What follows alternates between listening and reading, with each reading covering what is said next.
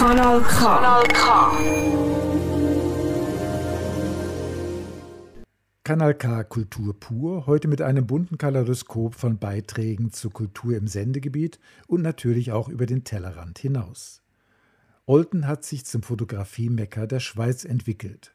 Im August trafen sich beim IPFO berühmte Fotografinnen und Fotografen aus der ganzen Welt zu Ausstellungen und Workshops. Im September ist im Oldner Haus der Fotografie die World Press Fotoausstellung zu sehen. Die Autorin Ursula Hasler aus Baden lässt Friedrich Klauser und George Simenon gemeinsam einen Kriminalroman schreiben. Kann das funktionieren? Die Filmfestivals Fantosch in Baden und ZFF in Zürich zeigen im September die neuesten Filmproduktionen. Doch auch in Bruck können schon bald an einem verlängerten Wochenende 26 aktuelle Dokumentarfilme begutachtet werden. Unter anderem Musikfilme von Billie Holiday, Iggy Pop, Tina Turner, Aha, Wale Liniger, Max Lesser und Conny Planck. Und genau von diesen Künstlerinnen und Künstlern hören wir heute bei Kanal K Pur eine musikalische Kostprobe. Starten wir mit Amy Winehouse, denn auch der Dokumentarfilm Amy wird in Bruck zu sehen sein. Am Mischpult für die nächsten 60 Minuten Michael Berger. They tried to go to rehab. I said no, no, no. Yes, I've been black, but when I come back, no.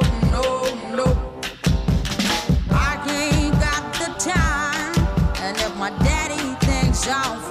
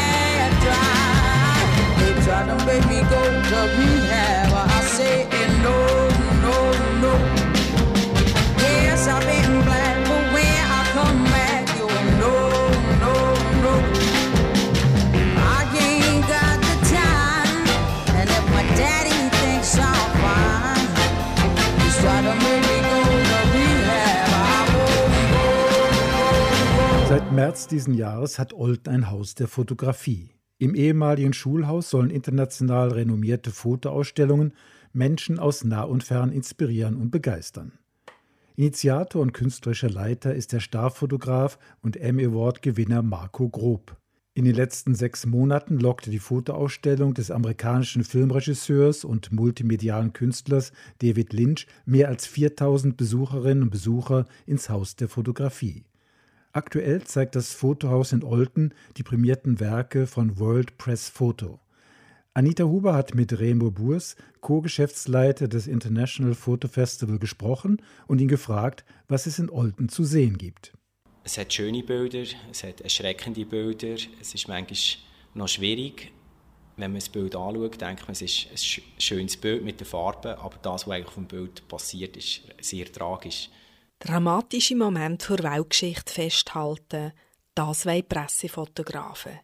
Damit ihr Werk die richtige Öffentlichkeit bekommt, tut die Stiftung World Press Photo seit 1955 jedes Jahr die besten Werke prämieren. Die Stiftung will mit dieser Preisverleihung noch etwas anderes bezwecken, sagt Raphael Diaz e Silva, Exhibitions Manager und Kurator von World Press Photo. The main goal for us is to promote press freedom and to really elevate excellence in photojournalism. So we want to give the bigger stage possible to these incredible works and connect the world to the stories that matter. Das Hauptziel ist für uns, für Pressefreiheit zu werben und die Qualität der Pressefotografie zu fördern. Wir wollen diesen unglaublichen Fotos zu einer besseren Sichtbarkeit verhelfen und der Welt die Stories näher bringen, die bedeutsam sind. In diesem Jahr haben mehr als 4000 Fotografinnen und Fotografen aus 130 Ländern mehr als 74.000 Fotos eingeschickt. Eine internationale Jury hat die Fotos bewertet, ohne zu wissen, von wem sie gemacht worden sind. Die prämierten Werke haben dann aber noch eine strenge Prüfung müssen bestehen. Bei WorldPress ist absolut tabu mit einer Fotobearbeitung. Also es sind Pressebilder, die absolut nicht bearbeitet werden dürfen. Da wird auch die Gewinnerbilder, die ausgewählten Bilder, hat WorldPress selber ein Team, das die Bilder forensisch untersuchen, ob irgendwie eine Pixelveränderung stattgefunden hat. Und wenn das der Fall sein dann wird der Teilnehmer, Teilnehmerin sofort qualifiziert. Als schönste Bild wird also disqualifiziert, wenn etwas nachträglich verändert worden ist. World Press Photo sucht Werke, die gleichzeitig eine hohe journalistische und eine hohe fotografische Qualität haben. Das beste Einzelfoto und die beste Story bekommt je ein Preisgeld von 5000 Euro. Doch die grösste Belohnung ist die Anerkennung durch die Fachwelt. Und eine Auszeichnung von World Press Photo macht viele Türen auf. Das Jahr hat der dänische Fotograf Mats Nissen den ersten Preis bekommen für sein Foto The First Embrace. Es zeigt eine 85-jährige Frau in Brasilien, die wegen Corona fünf Monate lang keinen Körperkontakt mehr hat dürfen haben. Und im letzten Sommer wird sie zum ersten Mal umarmt von einer jungen Frau, geschützt durch eine Plastikvorrichtung der Rafael Diaz Silva von World Press verratet, wieso das Foto der Preis bekommen hat.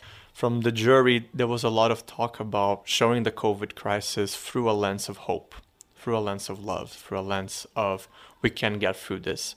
So it was a it was demonstrating an ingenious way of creating connection. So in a in a time where physical touch can be deadly, here we have a, a hug being given, and visually, photographically, Mess made an incredible job with the lighting and composition and the way that the photo is structured.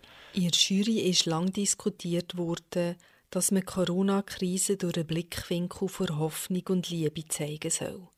Das Foto zeigt in genialer Weise eine Verbindung ihrer Zeit, wo körperliche Berührung tödlich kann sein. Und zwar, wie sich zwei Menschen eine Umarmung geben. Der Fotograf hat einen unglaublichen Job gemacht mit der Beleuchtung und der Komposition und der Art, wie das Foto strukturiert ist. Das Foto zeigt die beiden Frauen vor einem schwarzen Plastikvorhang. Und der gelbe Rand vor einer durchsichtigen Schutzvorrichtung sieht aus wie Schmetterlingsflügel. In Olten, wo das Foto jetzt im Haus der Fotografie ausgestellt ist, hat es neben vielen von den prämierten Fotos einen QR-Code, der zu einem Interview führt. Da hört man der Fotograf Matt Nissen. The main message of this image is empathy. It's love and compassion. Sometimes with the most hard images you can take, people can lose a sense of hope. If you lose sense of hope, you stop fighting. Die Hauptbotschaft von diesem Bild ist Empathie, Liebe und Mitgefühl. Wenn man harte Bilder zeigt, können die Leute die Hoffnung verlieren. Und wenn man die Hoffnung verliert, hört man auf zu kämpfen.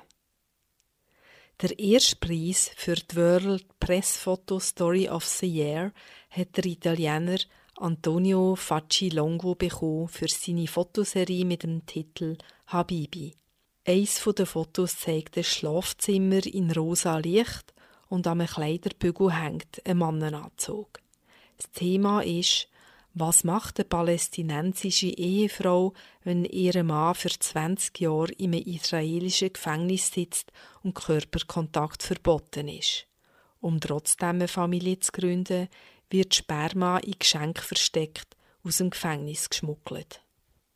Anita Huber im Gespräch mit Remo Burs, Co-Geschäftsleiter des International Photo Festivals Olten und mit Rafael Diaz El Silva, Exhibition Manager und Kurator von World Press Photo, der extra aus dem holländischen Hauptsitz von World Press Photo nach Olten gereist ist. Nach Billie Holiday stellt uns Anita Huber vor, welche weiteren eindrücklichen Werke in der Ausstellung von World Press Photo zu erwarten sind.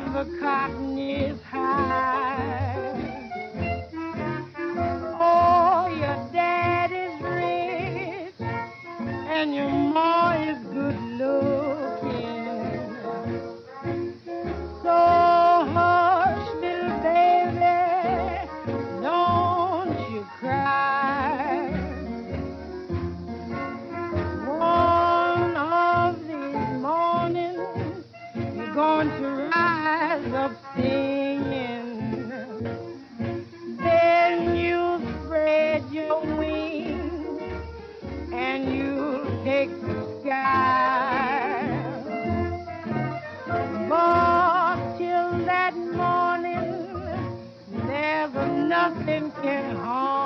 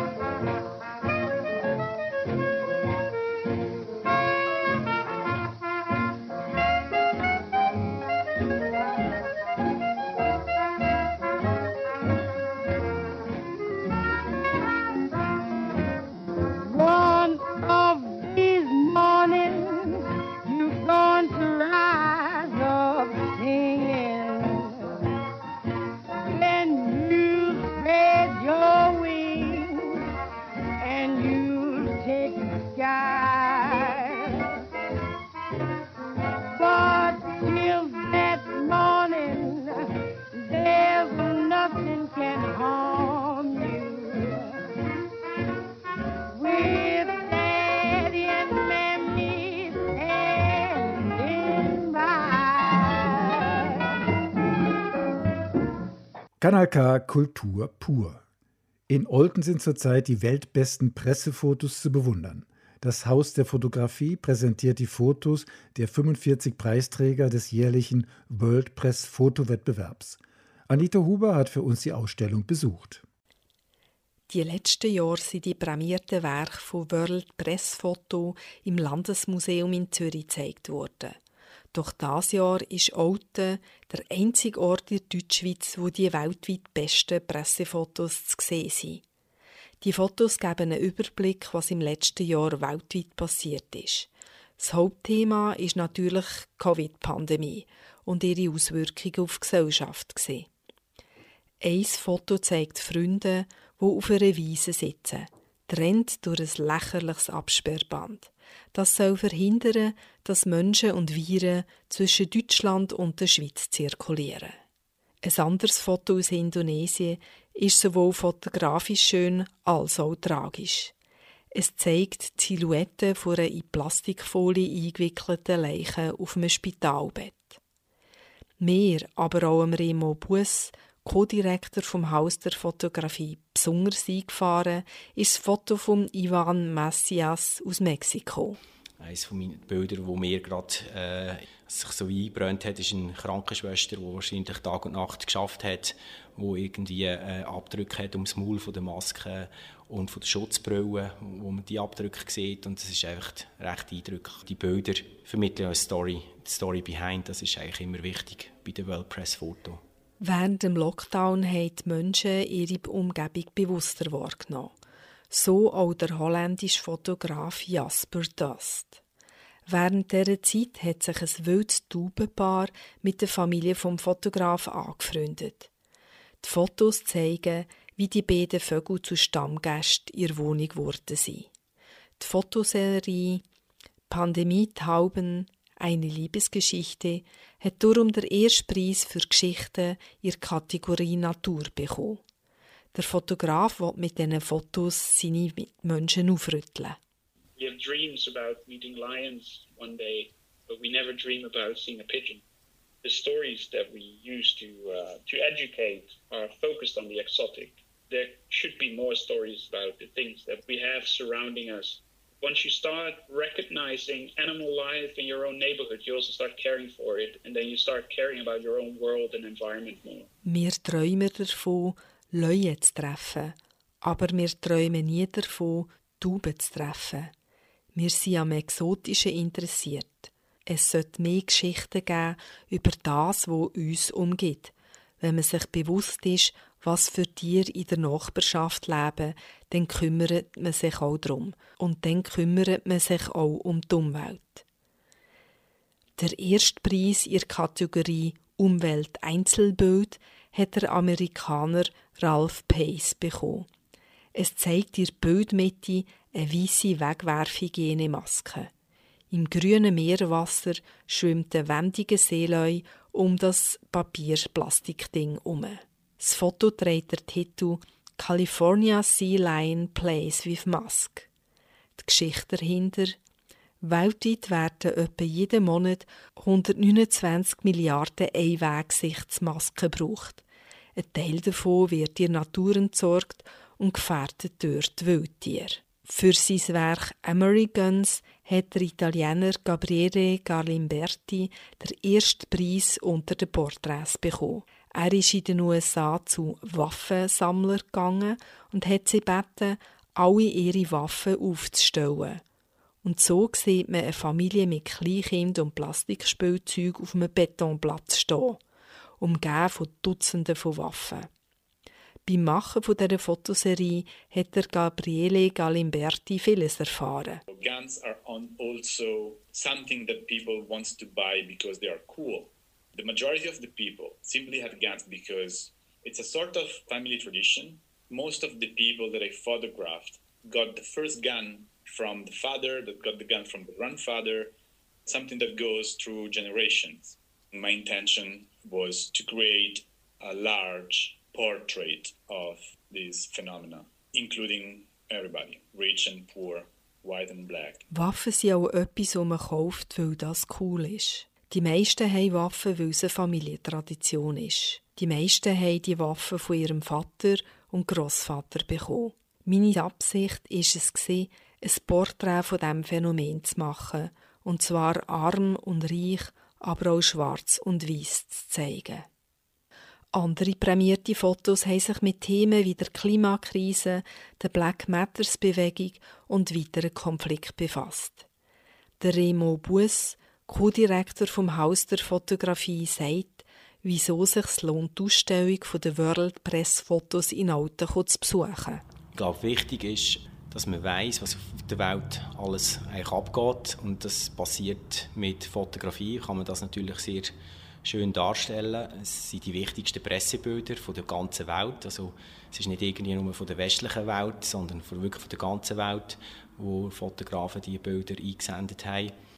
Der Remo Bus findet, die Fotoausstellung ist für alle, die sich für das aktuelle Weltgeschehen und für ausdrucksstarke Fotos interessieren.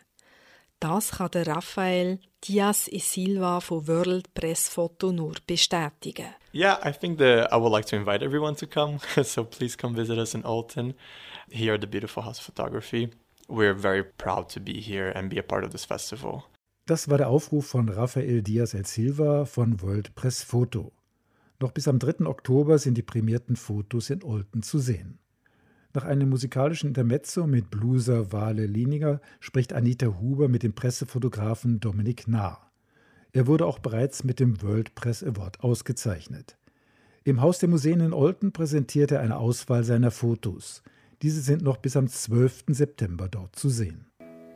Musik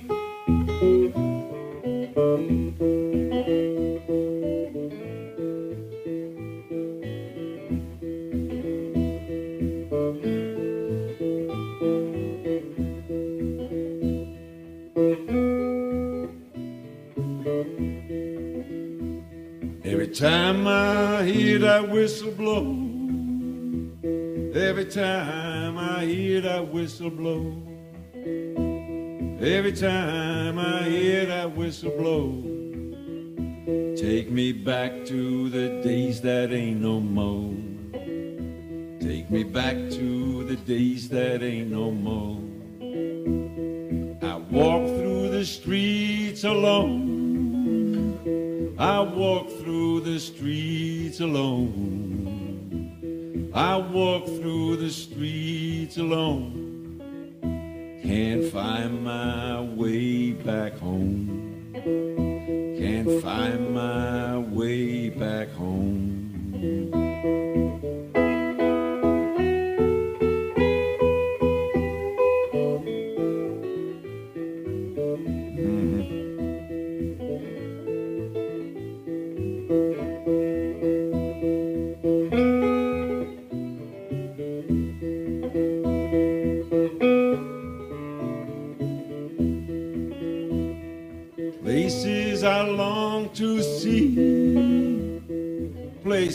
Places I long to see, places I long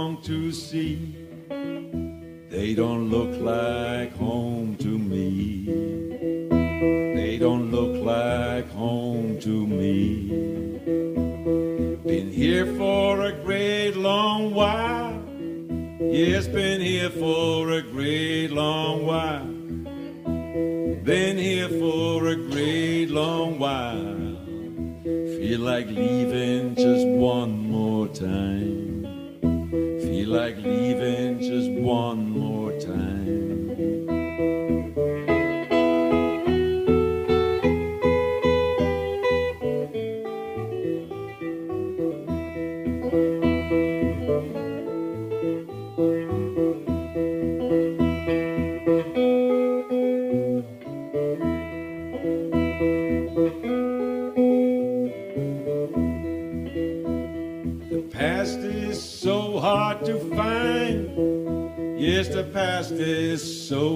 hard to find.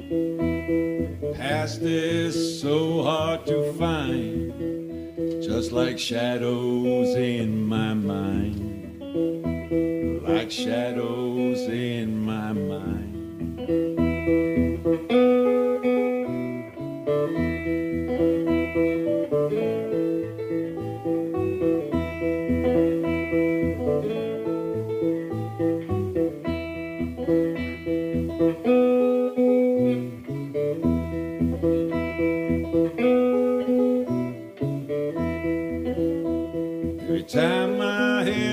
Whistle blow, every time I hear that whistle blow, every time I hear that whistle blow, take me back to the days that ain't no more.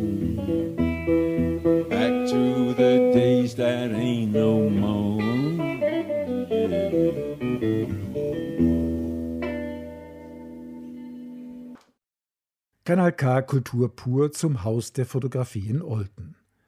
Der 38-jährige Dominik Nahr stammt aus dem Appenzell, wuchs aber in Hongkong auf. Seit drei Jahren wohnt er wieder in der Schweiz. Für internationale Medien ist er an Hotspots unterwegs, um politische Konflikte und humanitäre Katastrophen zu dokumentieren.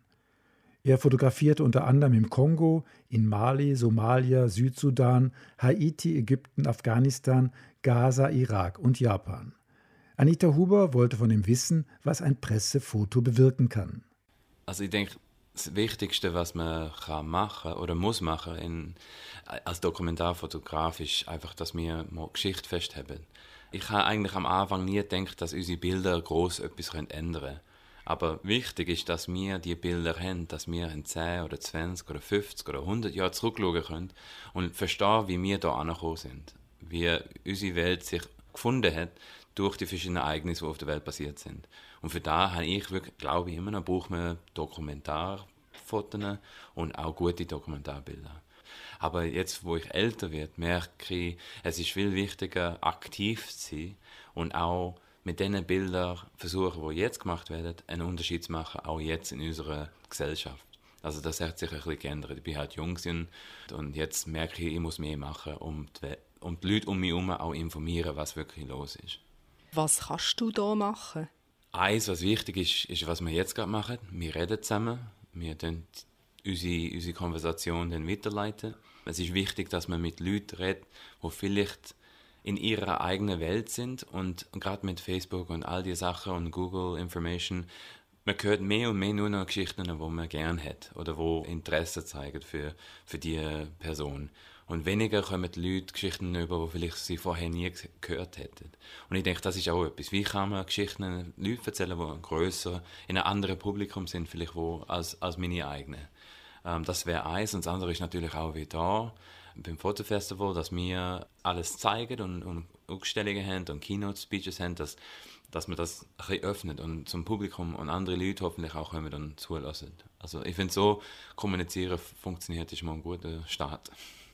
Hast du auch schon etwas können bewirken also dass ein Foto von dir etwas verändert hat, dort, wo das vielleicht passiert ist? Ganz früh in meiner Karriere als Fotojournalist habe ich ein Bild genommen an der Grenze äh, zwischen Kenia und Somalia. Und dann irgendwann mal später ist das Bild auf der Cover of der New York Times Zeitung gewesen. Und das haben sie dann gebraucht im Kongress über Issues von Somali und Kenyan Border Security zu reden. Und das haben sie dann gezeigt. Also jemand hat die Zeitung braucht und aufgehebt. Schau, wie es dort ist. Und ich denke, das ist schon ziemlich stark, wenn so etwas passiert. Wie gehst du vor, dass du die tollen Fotos bekommst mit einer tiefen Aussage, die aber auch fotografisch interessant sind? Wie gehst du da vor? Also das Fotografische Hälfte zu tun mit persönlichen Gefühl und Herz und, und all das, was mitkommt für die verschiedenen Leute, die als Fotografen arbeiten. Also was will ich sagen und natürlich auch das formale Training. Ich meine, Fotografie ist eigentlich wie ein Sport. Man muss es trainieren und trainieren und dann funktioniert es besser. Also die zwei Sachen passieren gleichzeitig und meistens, wenn ich richtig richtig im Moment bin, dann merke ich nicht einmal mehr, dass ich eine Kamera in der Hand habe. Ich kann nicht mehr erinnern, dass ich etwas in der Hand habe. Ich bin so näher zu was passiert. Und das ist ganz wenig. Also das sind so, da kann ich auf eine Hand zählen, wie, wenn das mal passiert ist, wo du richtig im Element drin bist und alles funktioniert, wie es sollte. Und dann natürlich muss man auch Bilder machen, wo, wo irgendwie Leute im Kopf bleiben. Also für mich habe ich entschieden ganz früher, dass es sehr schöne Bilder sollten sein, dass die Leute stoppen und dann das initiieren. Also ich, ich bin mehr ins Formelle und sehr schöne Farben und fast wie ein Theaterstück ist ein Bild manchmal. Und das ist mir wichtig, dass die Leute dann, hey, was ist da los? Und Aussage ist nicht eine Antwort, Aussage ist fast ein Fragezeichen. Und so hoffentlich vertiefen sie sich in die Geschichte hinein. Also das eine ist ja es wie Wissen, wenn du abdrücken und das andere ist aber auch Wissen, wo du kannst hingehen, damit du die starken Geschichten findest. Wie machst du das? Also das Abdrucken ist, was ich, ich würde sagen 10%, vielleicht 15% vom ganzen Prozess. Ich habe etwa 10 Jahre in Nairobi gelebt und bin sehr nahe zu Geschichten und habe mit lokalen Leuten gearbeitet, die mich am, äh, die konstant haben Informationen geben, was passiert, wo ich war und ja, so kommt man halt zu Geschichten an und dann natürlich gehst du dann und redest mit Leuten und dann sagst jetzt, nein, aber dort ist etwas und, und so langsam kommt man weiter und weiter zu einer Geschichte. Also es ist mit Leuten reden, kommunizieren, Informationen und dann reagieren so schnell wie möglich, dass es ja nicht, dass man nicht etwas verpasst und das, man darf nicht lange überlegen, man muss so schnell wie möglich in Motion kommen, sonst verliert man den, den Auftakt. Das war Pressefotograf Dominik Nahr im Gespräch mit Anita Huber. In Olten stellt er unter dem Titel Gleichzeitig seine privaten Familienfotos seinen harten Pressefotos gegenüber. Ein Bild zeigt seine Mutter, die sich in ihrem Lieblingsswimmingpool entspannt, daneben das Foto einer treibenden Leiche. Im dunklen Ausstellungsraum kann man die großformatigen Fotos gleichzeitig auf sich einwirken lassen. Dominik Nahr findet Fotoausstellungen sehr wichtig. Denn heute würden viele Leute Fotos nicht mehr richtig betrachten. Aber Fotos haben mehr auszusagen, als mit einem Swipe überflogen zu werden. Seine eindrückliche Fotoausstellung ist noch bis am 12. September im Haus der Museen in Olten zu sehen.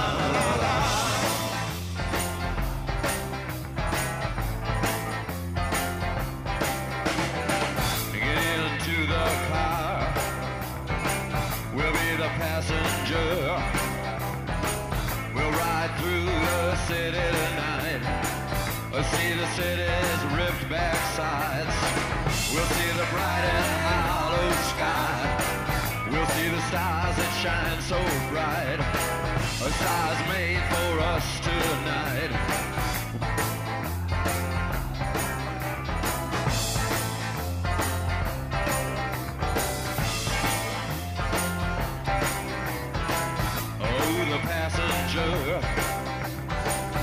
How, how rides. Oh, the passenger. He rides and he rides.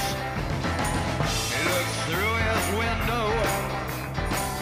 What does he see? He sees and hollow sky. He sees the stars come out tonight. He sees the city.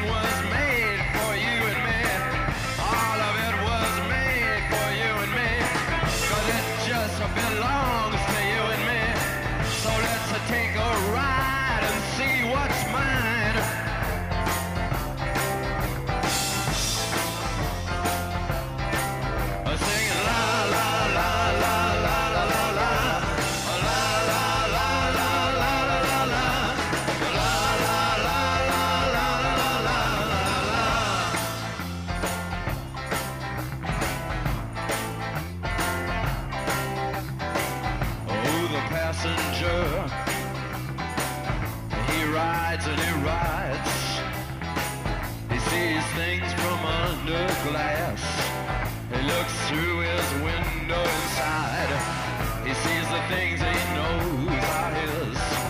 He sees the bright and hollow sky. He sees the city sleep at night. He sees the stars are out tonight.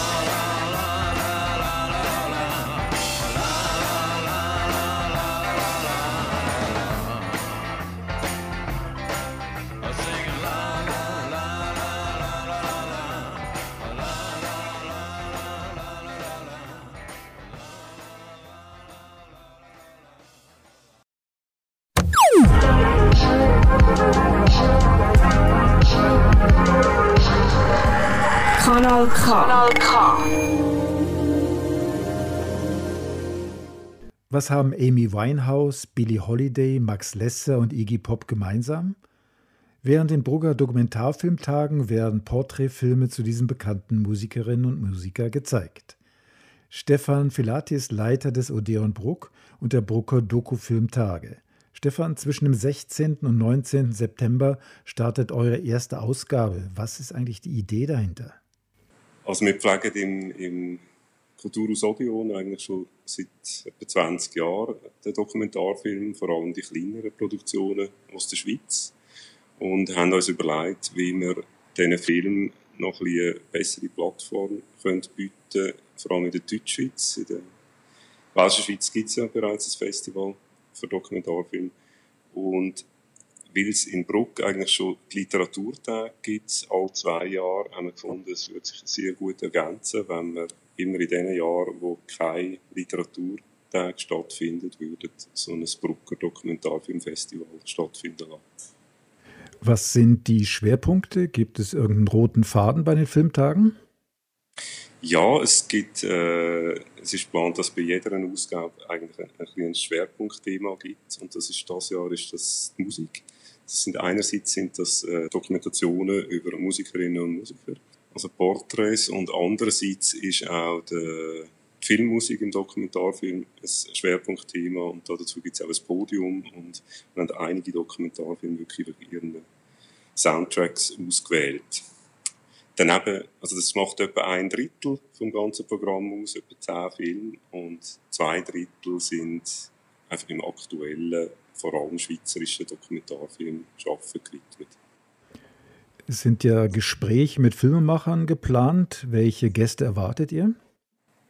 Wir erwarten, also erfreulicherweise erwarten wir fast bei allen Schweizer Filmen äh, Gäste. Also das sind vor allem äh, Filmemacherinnen und Filmemacher. Dann teilweise sind äh, die Filmmusiker dabei, wo, wo den Soundtrack gesteuert haben. Und teilweise auch das ganze Produktionsteam, also teilweise Produzenten und teilweise auch Protagonisten aus dem Film. Also es sind insgesamt äh, fast 20 Gespräche, die stattfinden. Was ist so dein Highlight? Auf welchen Film freust du dich besonders? Äh, es gibt einige Highlights, aber ein Film, der mich sehr beeindruckt hat, ist äh, der Dokumentarfilm über den Musikproduzent äh, Conny Blanc, wo viele wahrscheinlich gar nicht kennen, aber der hat in den 70er, 80er Jahren hat er eigentlich zuerst Kraftwerk mit, mit produziert und dann äh, so Größen wie Eurythmics oder äh, Gianna Nannini und alle möglichen Musiker sind nachher bei ihm ein- und ausgegangen. Der hat ein relativ kurzes Leben gehabt, darum ist wahrscheinlich auch nicht so viel bekannt. Also er ist recht früh gestorben. Aber es ist ein extrem spannendes Porträt, wo da der Reto Kaduff in den Doc-Film reingepresst hat. Die Dichte von Filmfestivals in der Schweiz ist ja gewaltig. Was unterscheidet euch zu einem klassischen Filmfestival? Also wir sind wirklich äh, im Moment, also bei der ersten Ausgabe sind, wir Dokumentarfilm Tag, also wir sind nicht äh, ein, ein Festival, das Auszeichnungen vergibt. Das kann dann vielleicht noch einmal kommen. Aber es soll wirklich einfach der Film vor allem im, im Mittelpunkt stehen und nicht zu fest das Ganze rundum, also roter Teppich und so.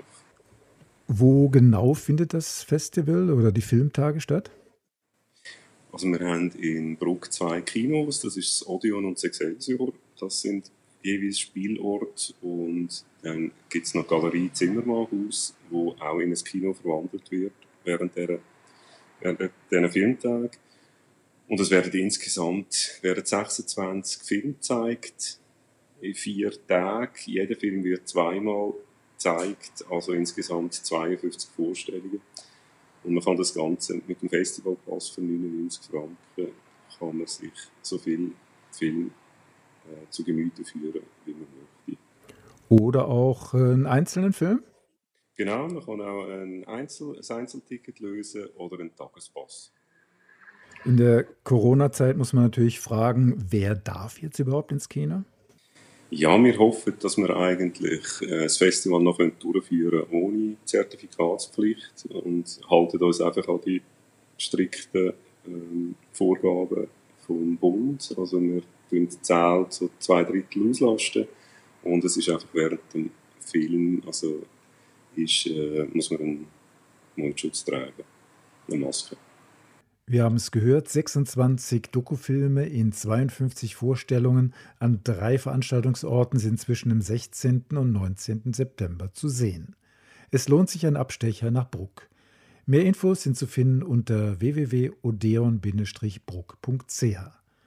Stefan Filati liegt der Film über Conny Plank besonders am Herzen, Musikproduzent von Berühmtheiten wie Kraftwerk, Gianna Nannini, U2, Rhythmix und Ultra Fox. Nur David Bowie kam nicht in den Genuss des Studios von Conny Plank. Plank fand David Bowies Musik zu wenig gut. Er stand mehr auf Krautrock und Gruppen der neuen deutschen Welle wie Ideal.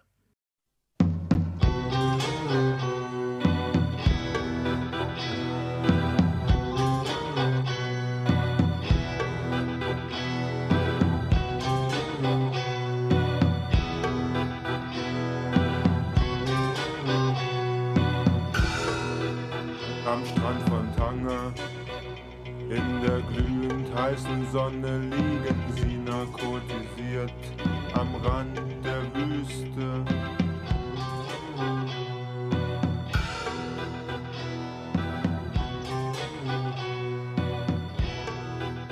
Der Sand ist weiß, kein Schatten weit und breit, die Cola kocht, man liegt im eigenen Schweiß.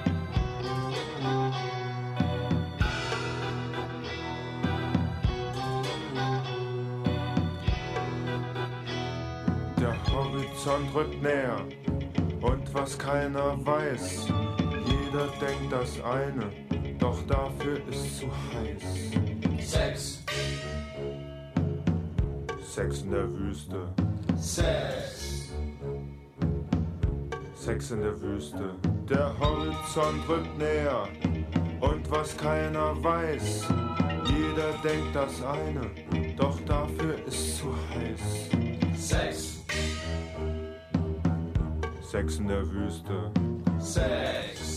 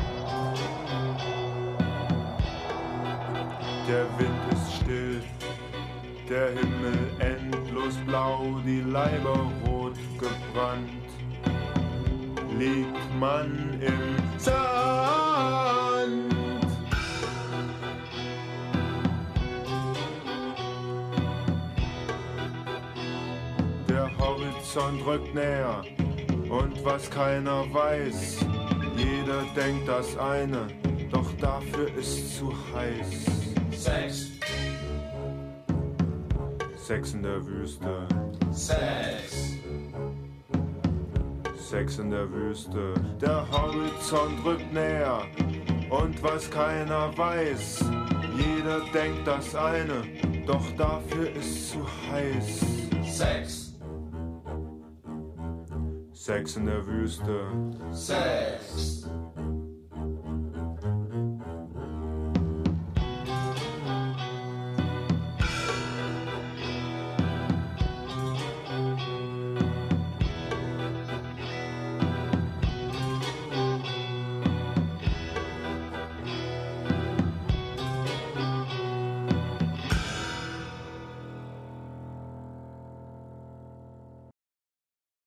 Was wäre, wenn sich Kommissar Migré-Schöpfer Georges Simenon und Wachtmeister Studer-Autor Friedrich Glauser zufällig treffen würden?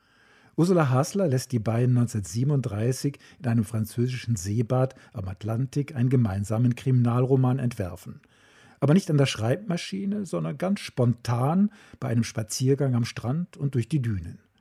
Glauser lässt gedanklich seinen Wachtmeister nach Frankreich kommen, er darf sogar seine Gattin mitbringen und Simenon verzichtet auf seinen Starkommissar Migré, sondern lässt zwei neue Figuren auftreten. Den jungen lokalen Inspektor Picot und seine neugierige Tante Emily. Simenon und Glauser fabulieren über das Setting rund um den Mordfall des noblen Schweizamerikaners Miller. Wie kann man eine spannende Geschichte in der sommerlichen Hitze des Seebades spielen lassen, mit geschäftigen Einheimischen, Restaurant- und Hotelbesitzern, Dienstmädchen, Künstlern, Säufern und Seebadtouristen? Wo stehen wir bei unserem Fall? Wir haben einen Toten, aber mit einer zweifelhaften Identität, eine Tat, von der man noch nicht weiß, ob Unfall, Selbstmord oder Mord, also folglich auch nicht, ob es dafür eine, keinen oder mehrere Täter oder Täterinnen gibt. Und wir haben zwei Ermittler, einen jungen, eifrigen, der müsste und nicht will, und einen Ausländer, der es sollte und jetzt wieder nicht soll, und als Sahnehäubchen eine möchtegern Detektivin, die will und nicht darf, reichlich kompliziert. Meinen Sie nicht auch Glossaire? Ursula Hasler versteht es geschickt, die nette und durchaus übliche Krimi-Handlung mit den nachdenklichen Gedanken der beiden Autoren Simenon und Glauser zu verstricken. Die Schriftsteller sind beide in einer Schaffenskrise. Simenon ist durch seine Krimis sehr erfolgreich geworden und fragt sich, ob er in der Pariser Oberklasse am richtigen Ort ist. Denn eigentlich schreibt er lieber in der Provinz Geschichten über das normale Volk. Doch sein letzter, eher literarischer Roman kam bei Publikum und Kritikern nur mäßig gut an.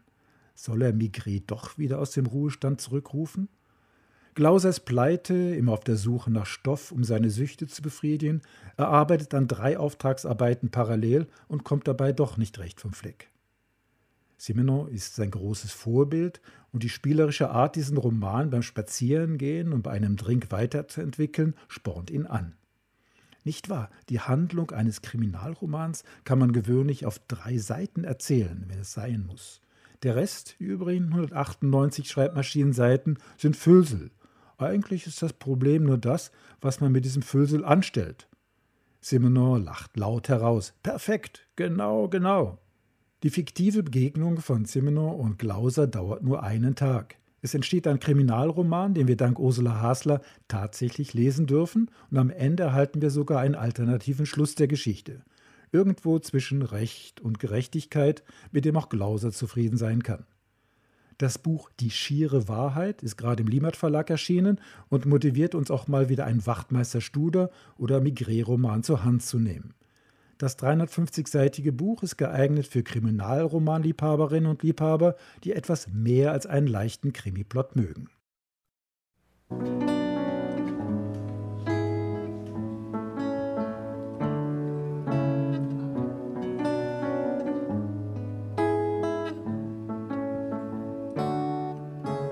Talking away, oh, I don't know what To say, I'll say it anyway. Today is another day to find you shying away. I'll be coming for your love, okay, and take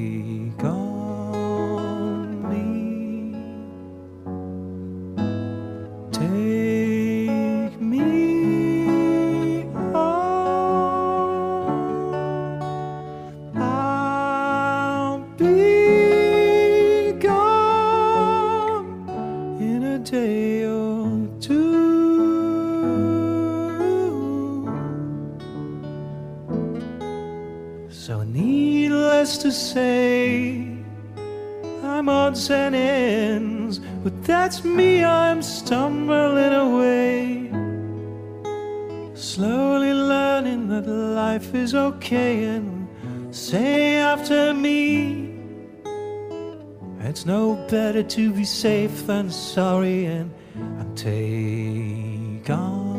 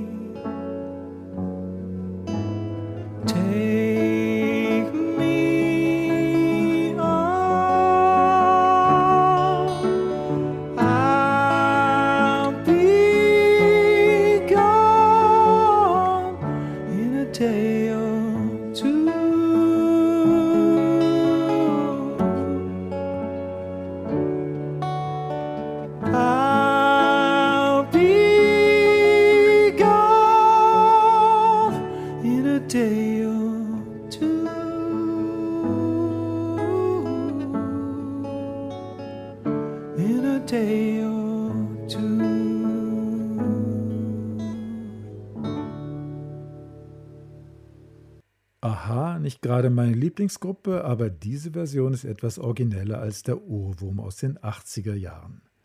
Der Film zur norwegischen Band Aha ist zu sehen beim Dokufilmfestival in Bruck vom 16. bis 19. September.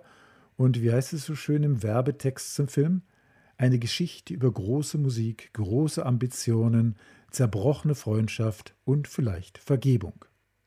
In diesem Sinne, merci an Anita Huber für die Berichterstattung zum Haus der Fotografie. Ein Besuch in Olten lohnt sich sicher. Und nicht vergessen, mal wieder ein Wachtmeister Studer oder Migre-Krimi lesen. Mehr Kultur pur Anfang Oktober, gleiche Stelle, gleiche Welle. Vom Mischpult verabschiedet sich Michael Berger mit Max Lesser und dem Überlandorchester.